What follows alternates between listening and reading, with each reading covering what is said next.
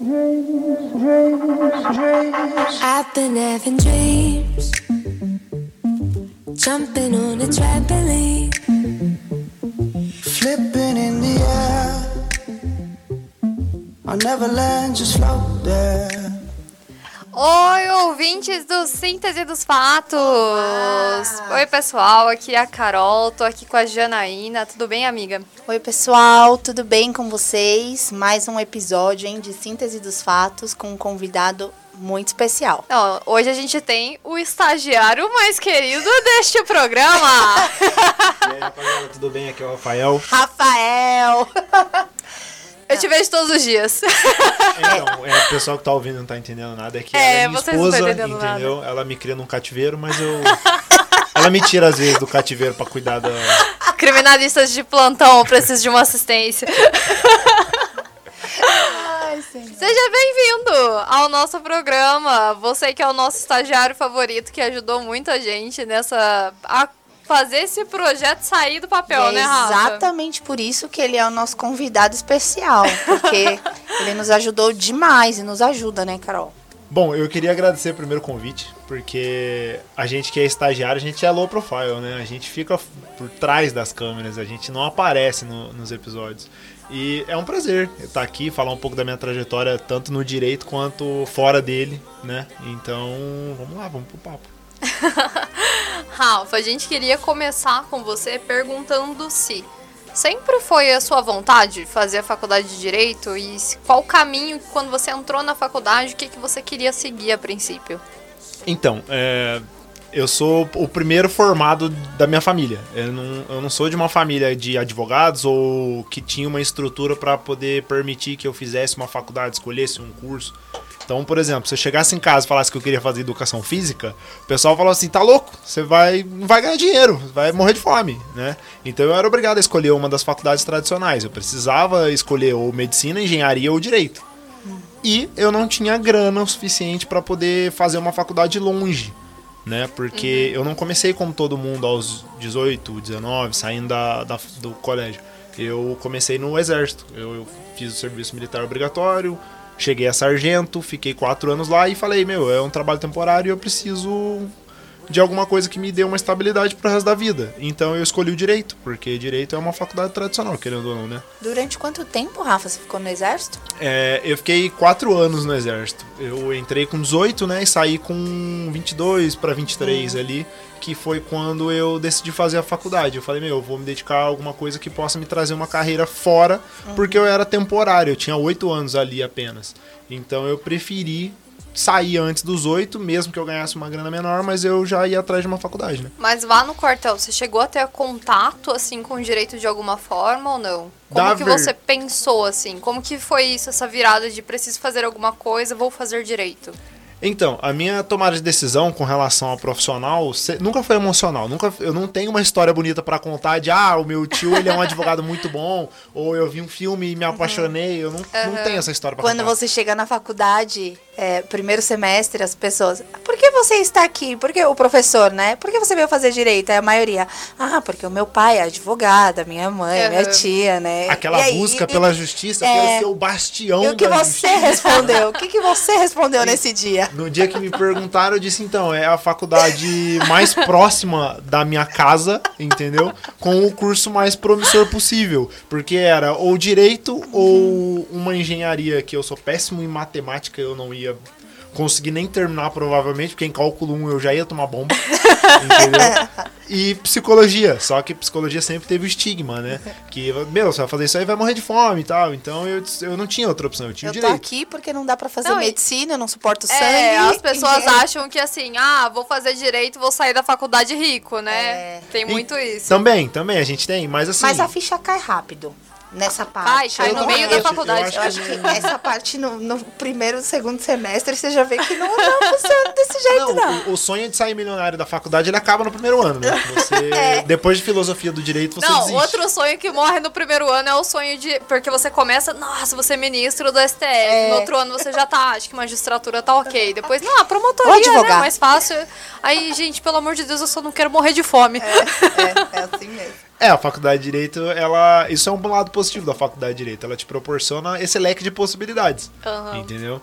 E, só que é difícil. Se você tiver uma família, se você, tiver condições de, de suporte para você poder estudar, você consegue chegar numa, numa carreira promissora assim. Facilita entendeu? o caminho. Sim, o, o caminho fica mais curto.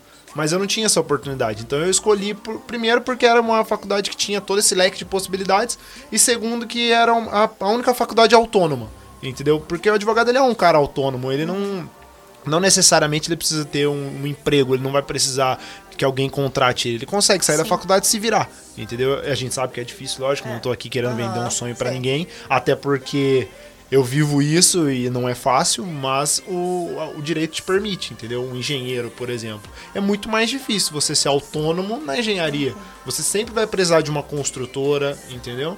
Então, eu por isso foi uma das razões, a autonomia que o direito me trazia. E hoje você trabalha, é autônomo, trabalha no escritório? Como Então. que é? Como que funciona? Então, eu eu não eu tive um problema com a OAB, né? Que assim, a OAB ela tem aquela mística, né? Que ela é extremamente o bicho papão do quinto ano, né? Você vai terminar a faculdade, você fala assim, meu Deus, OAB. Sim. E aí você começa a perder peso, sanidade, cabelos, Isso. entendeu? E eu não sei se só pra você, se para você, Rafa, mas lá na minha faculdade, o pessoal no quinto ano começa com uma loucura assim. Eu não queria ir para as aulas porque eram só as pessoas falando de concurso público, de prova de OAB. Quinto ano é então muita isso pressão. começou, essa pressão me deixava maluca, eu ficava eu não vou contar pra ninguém quando for fazer essa prova. O povo fica falando, só sabe falar disso. Isso eu ficava revoltada.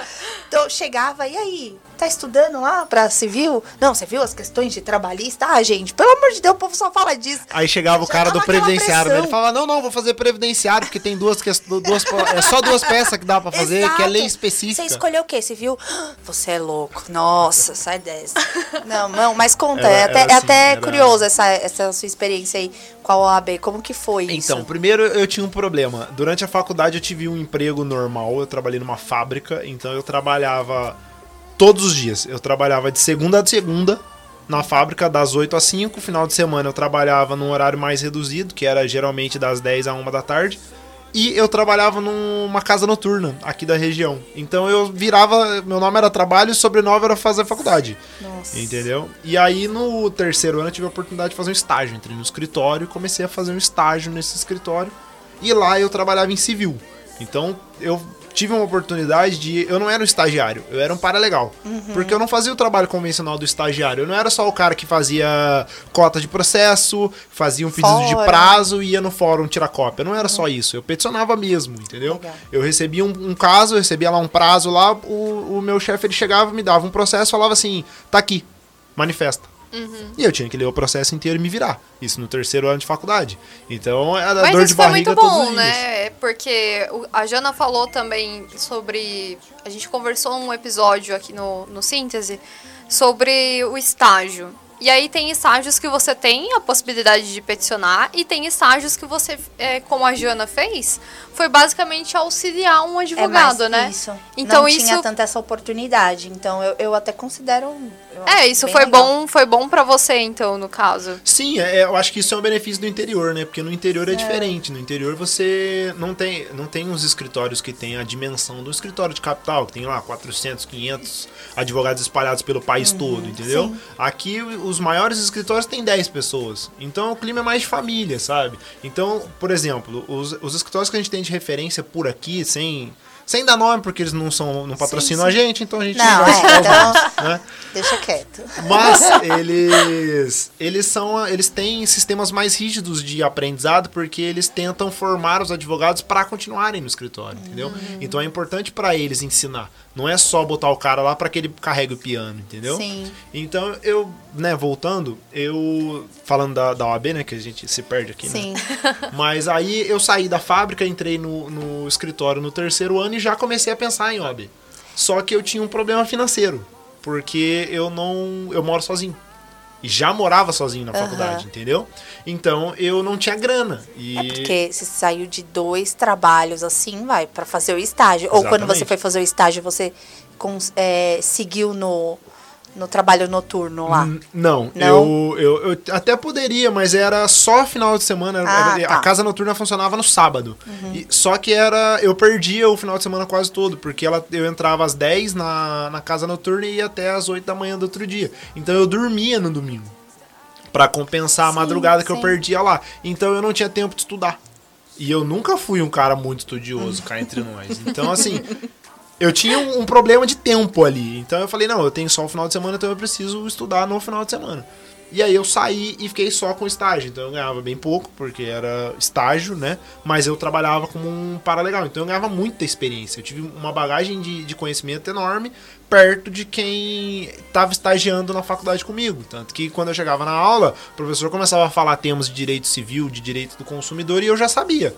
Entendeu? Porque eu já tinha conhecido na prática.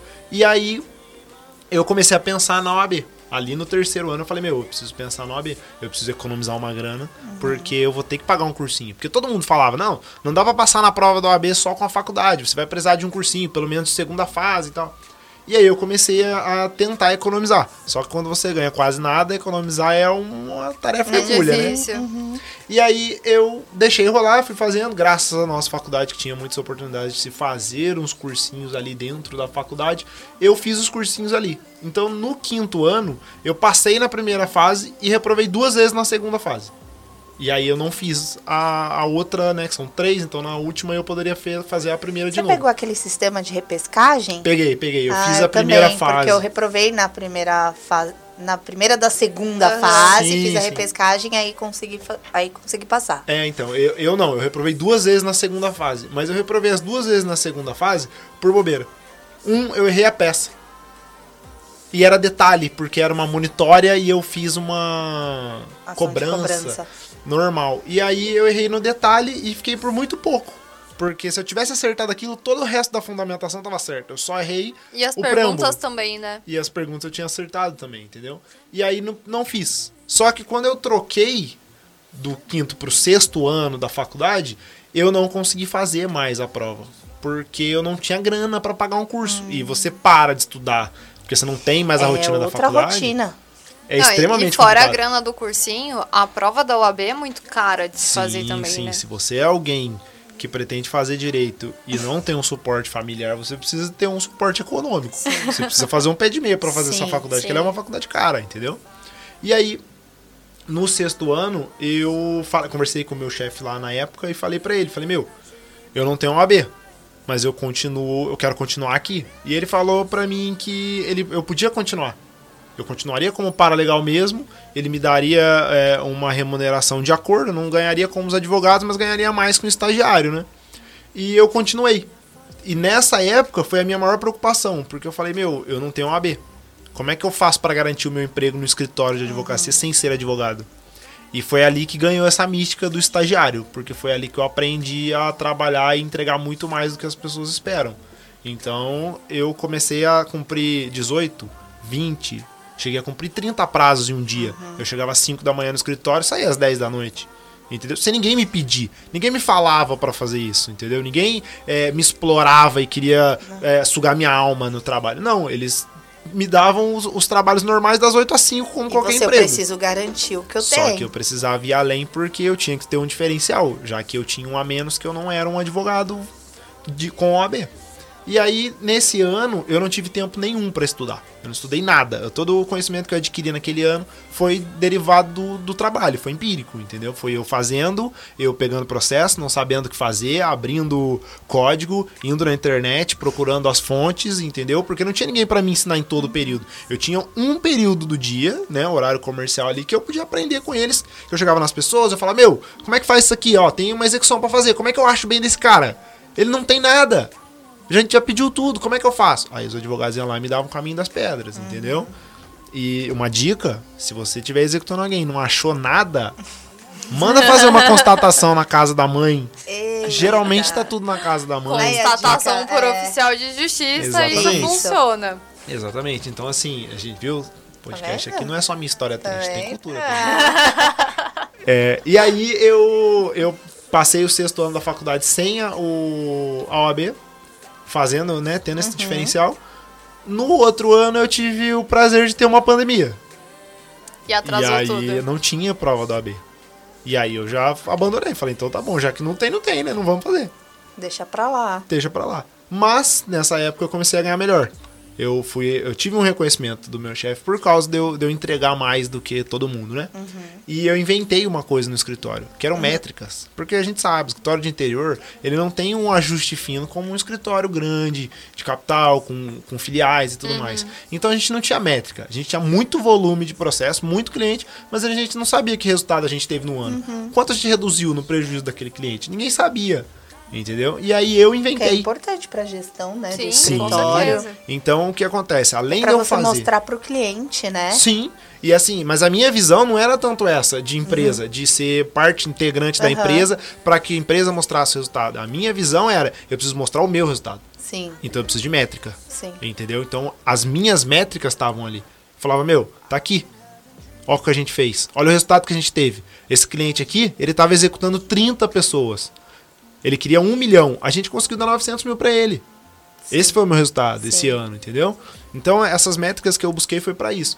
E aí eu ganhei algumas umas inimizades no trabalho, né? Porque todo mundo tava acostumado a fazer só o beabá delas. Ah, e aí veio, vamos fazer um a mais. Se o estagiário tá fazendo um relatório de todos os Por que que trabalhos você dele, não pode por que, que fazer, você que é doutor não faz? É. Entendeu? Então a gente teve, eu tive alguns contratempos com o pessoal do escritório, mas eu sempre me dei muito bem, né? Então assim, e outra, eu não tava, né, jogando contra ninguém. Eu queria que todo mundo mostrasse seus próprios Uhum. resultados. Então eu não tive muito problema. O pessoal chiou um pouco por causa da novidade, mas depois ficou tudo bem, entendeu? E aí isso era o sétimo ano né, fazendo métrica e eu estudando. Aí eu comecei a, a acumular patrimônio. Eu peguei e falei, meu, vou guardar uma grana, porque eu preciso de um cursinho, porque eu preciso do OAB. Não tem, inevitável. E aí eu peguei um décimo terceiro meu, da época, e coloquei inteiro.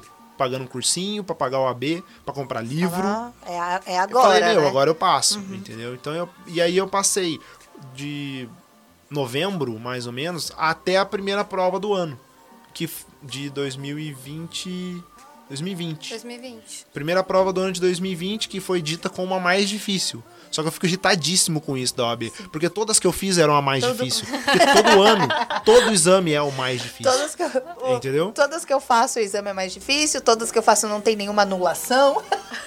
teve uma prova, eu lembro que acho que tiveram seis anulações, não lembro. Na minha teve duas. Então, na e não foi minha, a que eu precisava. Tem Na essa ainda, minha- tem que dar Não, sorte. Na É. minha prova, assim, puxando a sardinha pro meu lado pra dizer que eu realmente fiz a prova mais difícil da OAB de todos os tempos, Hum.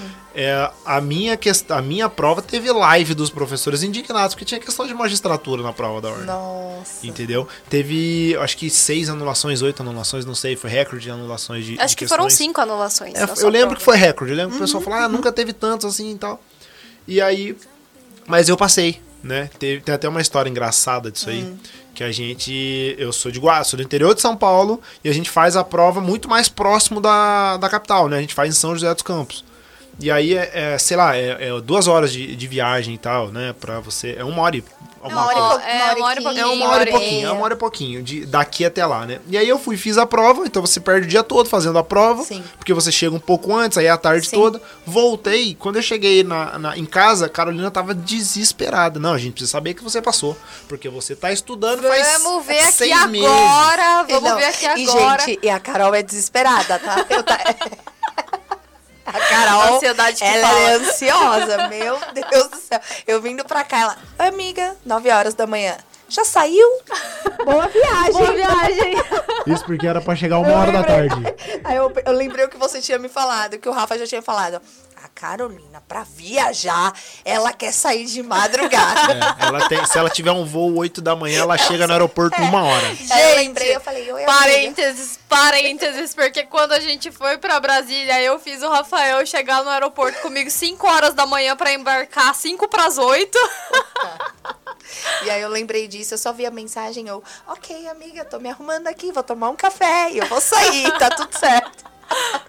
Mas tudo bem. Rafa, vai, voltemos, voltando, né? Rafa. E aí eu fiz o Rafael olhar, pelo amor de Deus, o gabarito que tinha saído, que não era nem o oficial da FGV Eu, ainda. era um gabarito da Deep Web que a gente achou, entendeu? Era um gabarito que ela achou no Google no primeiro link que apareceu quando ela procurou o exame da ordem e a gente foi ver. Nesse gabarito eu tinha acertado 39.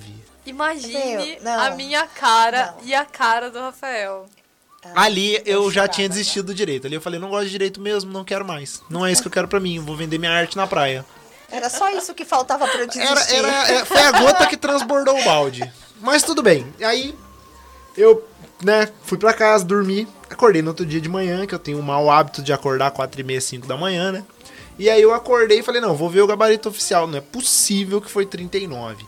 E eu tinha acertado 45 questões no gabarito normal. Se não fosse a ansiedade da Carolina, eu tinha tido uma boa noite de sono. Mas tudo bem. Bem, amiga. Eu fiquei assim, eu fiquei assim, não. Tá tudo certo, foi. Nossa, foi super difícil essa prova aqui, ó. Tá todo mundo aqui metendo pau na FGV, não sei o que lá. E eu.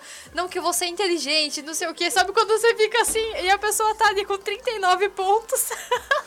Sabe olha, quando, quando, quando você vai no velório, você não tem o que falar pra alguém quando você vai no velório, né? A Carolina queria achar alguma coisa pra mim falar. Mas não nada ia tirar aquela dor de corno Eu não, da vamos comer um lanche, não sei o que lá, porque assim, eu sou a pessoa que se anima com comida, tá? Então eu falava, não, vamos comer um lanche, não sei o que, né? Vai dar tudo certo, a próxima você passa. No fim, no outro dia, Rafa, tipo, Enfim. 45. Sim, enfim, passei na primeira fase, Olha. né? Com muito orgulho, porque pra estudar era um 45 parto. é 10. Pra mim, pra é, igual- estudar é a era um segunda parto. fase também, É, 6 é igual- 10. Não, pra mim estudar era um parto. Entendeu? Porque eu trabalhava o dia todo, mantinha o meu, o meu, os meus horários no escritório normal, porque eu ainda não tinha um AB, então eu tinha que continuar dando gás. E, Eu e ainda. você passa, você não tem um respiro. Você passa e fala, ferrou, É. tem mais. Direto. Você passa fase. você fala assim, não, agora É, sim, agora acabou, tá, agora é o fim de tudo, Isso. porque agora eu tenho a É. segunda fase pra fazer. Acabou. Só que nesse ano que eu estudei pra passar nessa prova, eu ainda tive a benesse de trocar a área do escritório. Porque a gente tem, no, no escritório a gente trabalhava com direito civil e trabalhista, né? E o meu chefe pega tudo. Então ele pega bancário, ele pega consumidor, ele pega criminal, mas ele faz, entendeu? Porque ele tem uma disponibilidade de tempo maior, então ele cuida desses casos que são menores. Agora, civil e trabalhista a gente tem equipes. E em trabalhista a gente teve um problema que a equipe saiu. Só ficou a o braço direito do meu chefe lá, que era o gestor. E aí eles chegaram pra mim e falaram: Meu, como você tá dando conta de civil sozinho? A gente tem uma equipe maior. Você tem algum problema de ir pra trabalhista? Só que eu nunca tinha feito trabalhista, não sabia nada de trabalhista. Então, ao mesmo tempo que eu tava estudando pra fazer prova da, da OAB, eu estava numa área e nova. no detalhe, né, que quando a gente estava na faculdade, teve a reforma trabalhista. Então tudo que a gente tinha visto de trabalhista não, não era, aquilo aquilo. mais. Exatamente, a reforma trabalhista ela veio no ano seguinte da, da, da faculdade, né? A gente terminou a faculdade veio a reforma, então tudo que eu tinha aprendido na faculdade não se aplicava ipsis ali no, na, na prática, né? E aí, ok, eu fui fazendo trabalhista, fui aprendendo e fui estudando para a prova da OAB. Então todo dia à noite eu tinha uma sequência de aulas para assistir. Então eu trabalhava, assistia aula, trabalhava, assistia aula. Quando chegou na segunda fase, eu não aguentava mais ver trabalhista, porque eu, fazia, eu fui fazer, obviamente, a segunda fase em trabalhista, porque era o que eu já estava vendo no trabalho. Então eu via trabalhista o dia inteiro, eu lia letra de lei o dia todo. E aí Bom eu tinha que você assistir teve aula. tempo de escolher essa área na segunda sim, fase, sim, né? eu tive essa, essa sorte, né? Mas eu cheguei ao extremo de assistir as aulas em pé, fazendo exercício físico para não dormir. Porque tava dando 10 horas da noite, eu tinha aula para assistir porque eu tinha um cronograma. É, E o Rafa é viciado em, em exercício físico também, É, tá? Só fica aqui a curiosidade aqui. É então, uma- é. então ele fala assim que, que tinha que estudar em pé, pra ele tudo bem, tá? Que de férias ele tava lá nas 5 horas da manhã na academia, mas É, tudo então, bem. todo mundo, cada um tem seus defeitos, né? Ninguém é perfeito. né? E aí eu, e aí tudo bem, passei, aí fui pra segunda fase, segunda fase eu eu tive eu tive a segunda fase e aí na segunda fase eu tirei 9,5. Né, Pra tirar mais nota que a Mandou Carolina pra bem. esfregar na cara dela, obviamente, né? Porque a gente não é um 9,5 casal competitivo. fase? Sim. Nu. E ainda fiquei Deus. bravo porque eu não gabaritei, porque a FGV queria que eu citasse um inciso lá que eu não concordo até hoje, mas ok, né? Passa, passa, passa. Entendeu? E aí, Reprovou duas vezes, Eu mas aqui esfregou assim, na é, cara da FGV. Eu tô aqui olhando pra cara da Carol. É verdade? é, porque assim, eu não sou nenhum estudioso, né? Mas a gente dá uma enganada às vezes. Caramba, Rafa. Então, nesse rebuliço da sua vida aí, foi quando você passou. No fim, quando você tava nessa troca Sim. diária e tudo novo.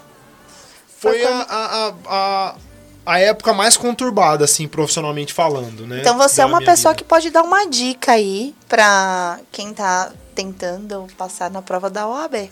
Cara, é, não tem receita mágica. Pra você passar na prova do OAB, você tem que fazer uma coisa muito simples: horas de estudo.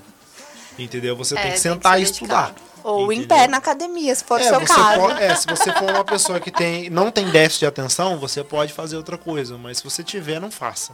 Senta lá e estuda. Sim. Assiste a aula duas vezes, anota, depois senta Faz com as alguém. marcações no Marcação código. no código. Exatamente. Senta com alguém que, que é seu amigo, que tá na mesma vibe que você, porque se você tá fazendo uma prova da ordem, você conhece alguém que tá fazendo uma prova da ordem, entendeu? Sim. Então, assim, senta com essa pessoa e conversa. Porque você vai conseguir adquirir o conhecimento, assimilar mais aquilo que você aprendeu. Não é só ir lá e assistir a aula por assistir a aula. A gente sabe que isso não funciona. Entendeu? Só você ir lá e ver. E o- fuja dos desesperados, porque eu fugia na faculdade Sim, das sim. pessoas Se você desesperadas. tiver um grupo de WhatsApp de pessoas fazendo a prova da OAB, saia do grupo. Exato. Silencia, Tá. gente. Sai- Melhor não, não, coisa. sai do grupo. Porque Porque, você vai é chegar no dia de manhã da prova, Não te acalma e não te agrega. eles vão mandar aqui mil mensagens dizendo coisas que vão te deixar desesperado, porque mudou o local da Exato. prova, mudou o horário É. da prova, entendeu? É, Que descobriu que vai boatos cair de aquilo. que a prova vai ser a mais difícil de todos os tempos, e você vai pra, você já tá desesperado porque existe a mística da prova da OAB, e você ainda vai passar por isso. Então, sai do grupo. É, Boa. e outra coisa, véspera de prova e dia da prova, cara, tudo que você tinha pra estudar, você já estudou até É. aquele momento. Não adianta você ficar se cansando ali na véspera e no dia da prova, que eu cometi esse erro na segunda fase da UAB, porque eu fui pra frente da. Uhum. Você passou de primeira? amiga? Eu passei de primeira na primeira fase, mas na segunda eu tive que fazer repescagem, porque eu não tinha comprado o curso. Falei, não, tranquilo, dá Você é pra passar sem inteligente. curso. Só nerd, só nerd, senta na frente. E aí eu fiquei por 0,10. 0,10. Fiz recurso, mas não, não deu certo o recurso. Então, e ainda levei um pito da, da FGV. Então tive que fazer repescagem. Mas a mi, o meu erro, eu fiquei. Ah, eu- a segunda fase eu tirei 9,25. Ele me esfregou 0,25 na Nossa, cara gente, aqui, ó. Vocês são muito nerds. Mas a- a- eu fui com muita força de vontade de fazer essa segunda fase, sabe? Da repescagem. Que eu falei, cara, eu não quero fazer essa prova de novo. E aí eu me cobrei muito pra poder passar na e aí segunda você fase. fez um cursinho. E aí eu fiz cursinho. Ah, tá. Comprei o cursinho do CEISC, que até na época, pra quem vai fazer penal, é muito bom o CEISC. Mas. Patrocina nós. Patrocina nós, CEISC, a Lone Down. Mas na primeira fa- na segunda fase que eu reprovei, eu cometi esse erro. Fui pra porta da, da faculdade, o Rafa tava junto comigo. E eu tava lá com um monte de coisa de papel assim na mão, olhando 500 mil coisas que eu tinha anotado. ano- Nossa, revendo todas as peças possíveis. Começa e foi. a dar um desespero e a sensação de não sei nada, eu não sei nada. É, Começa a vir, foi, eu não sei cara, nada, eu não tô um lembrando de nada. erro. É. Foi um baita erro. Na, segun, na outra segunda fase, que foi a que eu passei, não fiz nada disso. Não tinha nada disso. Acho que eu fiquei mais e tranquila. não mude na hora de passar no gabarito, não vem inventar de mudar Sim, questão É, não não. inventa. Isso, tem isso maior. também, que a se você, se você É terrível, perdeu um tempo, gente. se você perdeu um tempo analisando aquela questão e você Sim. decidiu que a, que a alternativa correta é a A, Não vai ser na hora do gabarito. não, não que reanalise, não Você, que faça você uma tá com a reanálise. cabeça já é uma prova cansada. muito cansativa. Ah, vou mudar. Não, é pior coisa. É, Sim, não, faça isso. não faça isso. Você, você chegou num consenso, aceite a sua escolha e marque o que você marcou antes. Então, é o melhor caminho. Tá, aí beleza, passei no AB. Só que daí eu passei no AB num momento em que eu já não estava contente com o direito mais. Entendeu? Porque assim, na minha opinião, o direito no interior ele é muito difícil. Muito difícil. No, por mais que, que você tenha uma oportunidade maior de crescimento no interior, porque a concorrência é menor do que na capital, você ainda tem problemas, entendeu? E eu tenho um problema de caráter aí, né? Porque como eu sempre fui pra trabalhista, eu sempre fui pro empregador, eu, eu via muita coisa que eu não concordava. Porque eu, não, eu nunca tive grana, não, não sou filho de empresário, eu nunca, eu nunca estive na pele de um cara que tem 30 funcionários ali que ele precisa controlar. Eu sempre tive na pele do cara que trabalhou. Então, quando eu via ali casos de, de verbas trabalhistas que não foram pagas, a gente tem a discussão da, da- do direito do trabalho, dele, ah, tem muita coisa para pagar, pro empresário é difícil e tal. Tudo bem, mas é a regra que a gente tem. Então ela tem que ser aplicada. E aí eu vi ela não sendo aplicada e eu tendo que defender a não aplicação ali para alguém que trabalhou 30 anos e recebeu menos durante a vida toda naquele emprego, eu me sentia muito mal com isso, entendeu? E aí isso foi me deixando desgostoso com o direito. E aí eu ainda tô no direito, ainda vivo do direito, mas eu tô num processo de transição agora. Não, e que eu acho que a gente precisa normalizar uma coisa. As pessoas elas fazem direito e aí depois pode ser que quando você comece a sua prática, você não- simplesmente não se adapte, vê que aquilo à época poderia ser um plano, uma coisa que você pensava que poderia fazer, mas tá tudo bem mudar de ideia no meio do caminho. E foi aquilo que nós ouvimos de alguém, né, Carol? É, ah, o que, que você vai fazer depois do direito? Aí a pessoa, outro curso. Então, É. Vou fazer outra faculdade. é, outra faculdade. E aí, nesse sentido, da mesma forma que a gente conhece pessoas até mesmo no Instagram que começaram Gente, na, a, na área- Duda, a a Duda, Duda do Instagram que mexe hoje com com marketing, marketing, ela hoje é foi o forte advogada. dela é marketing. entendeu? Sim, ela É. descobriu o marketing quando ela maiores- estava advogando. Então, Exato. quando começou esse boom de Instagram, principalmente na pandemia, de todo mundo ter É. ido pro Instagram, ela percebeu que ela tinha uma vocação pro marketing. E, tá, cara, ela faturou 10 milhões, Sim. entendeu? Qual é o Em problema lançamento. de mudar de, de área? É. E você pensa nisso, Rafa? É, então, eu, eu ainda não tenho um, um plano traçado de o que que eu vou fazer e tal, porque a gente tem, eu, eu pelo menos, eu jogo mais pelo seguro, né?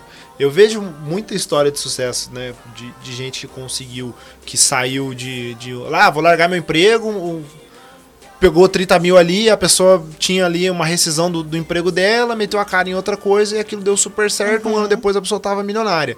Mas o cemitério é silencioso, né? Então quem deu errado não vai te contar que deu errado, você só vai ver a história de sucesso, É verdade. não é? É verdade. Isso é verdade. Então você tem que se cuidar, você tem que pensar.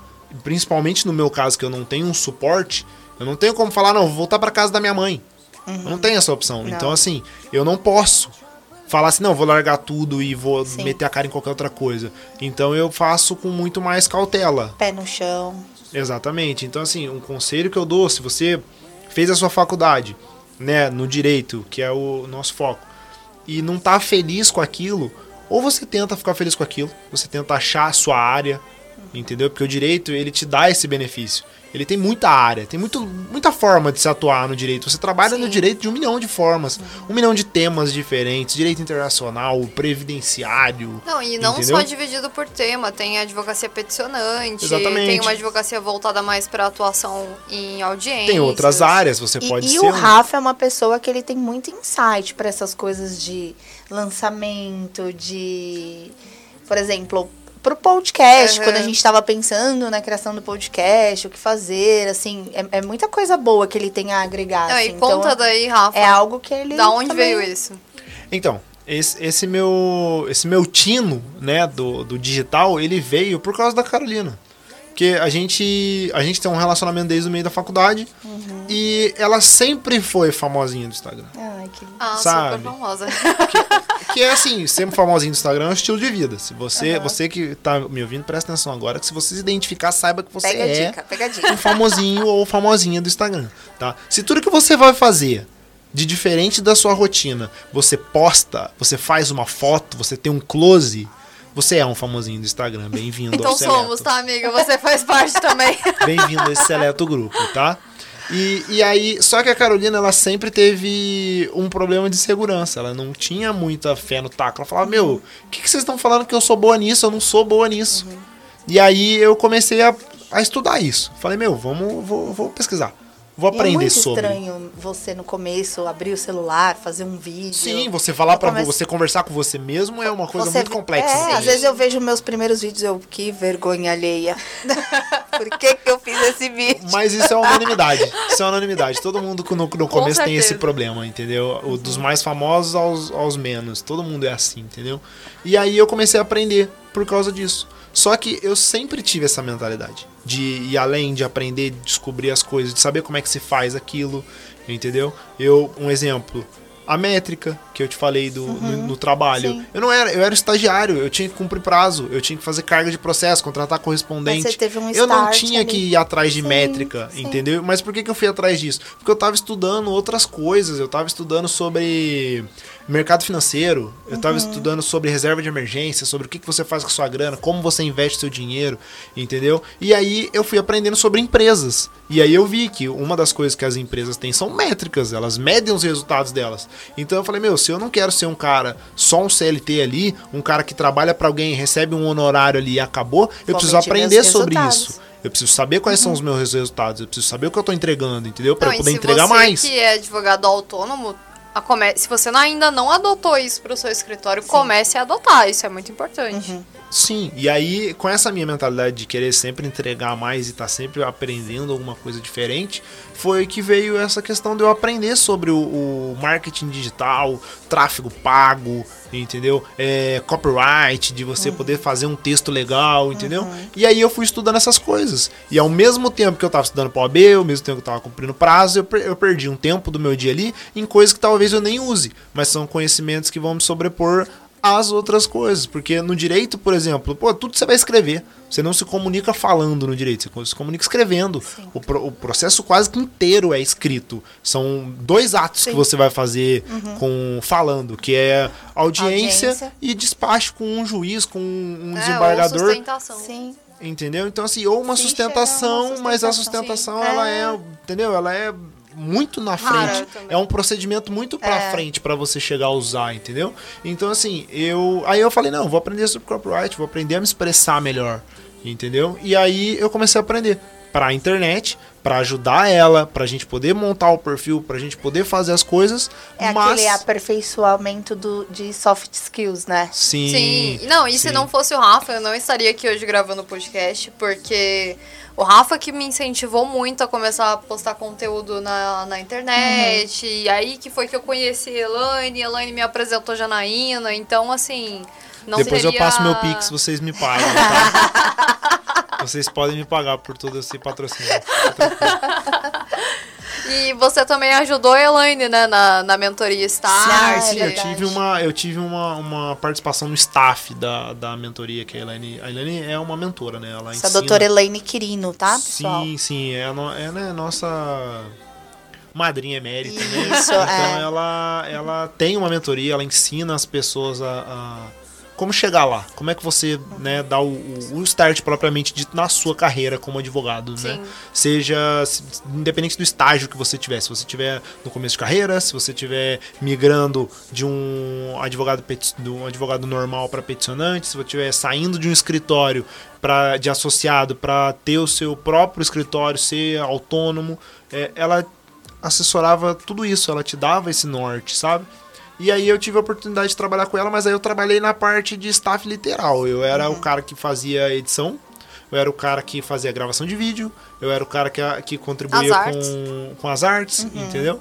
Que também eram coisas que não tinham nada a ver com o direito. Copy de e-mail, tudo era você, né, Sim, que sim, mas aí isso aí foi o que me ajudou no escritório, no direito, a fazer os relatórios.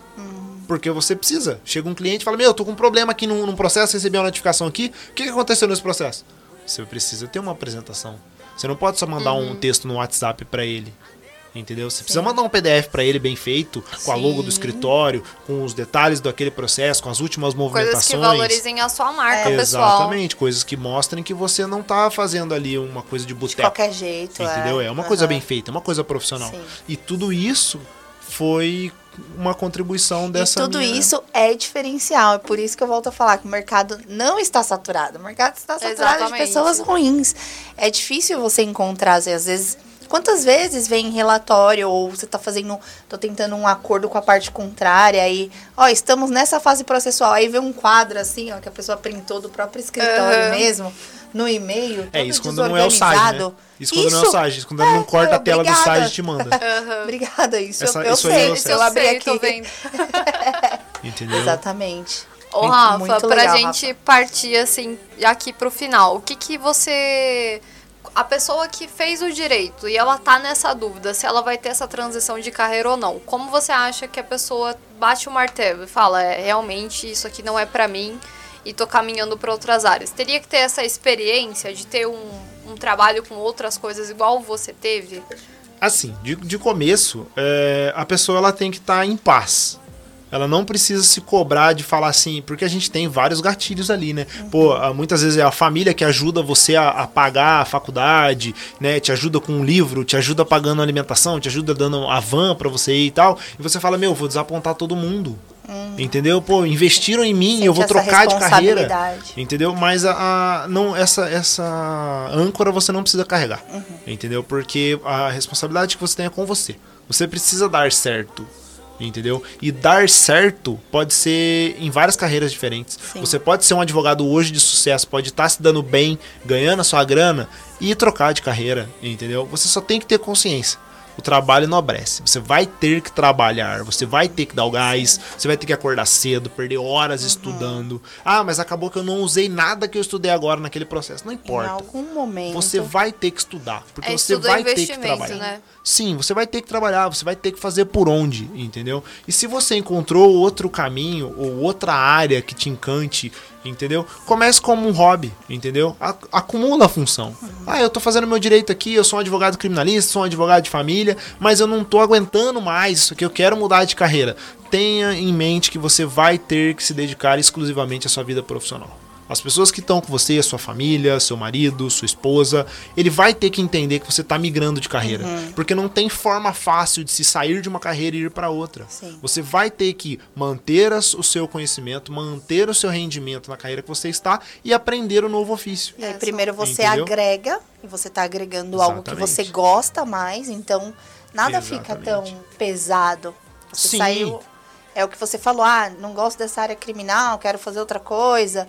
Mas tá bom, você vai sair do escritório e aí você vai começar a pegar algo que você gosta, se identifica, preparar Sim, o terreno. E, assim, né? o, o- a, a moda do momento é a internet, é o Uhum, marketing digital, né? YouTube e tal. Se você é um advogado e você fala, meu, eu não quero mais, eu quero investir em marketing digital, eu quero dar a cara na internet, porque eu tô vendo gente ficar milionária com isso, não tem problema nenhum você querer fazer isso. Entendeu? Não é um problema você migrar de carreira. Só que você tem que ter consciência que você vai ter que cuidar das duas carreiras por um tempo. Até que a segunda comece a pagar a Uhum. Cuidar primeira da principal, você inclusive. vai ter que trocar. renda principal. Exatamente. Então, assim, uma recomendação que eu dou, né? Reserva de emergência. Façam Sim. um pé de meia. Sim. Tenham uma grana guardada para que vocês possam trocar a, a, a carreira de vocês. Entendeu? Não saia de uma carreira para ir para outra no absoluto zero.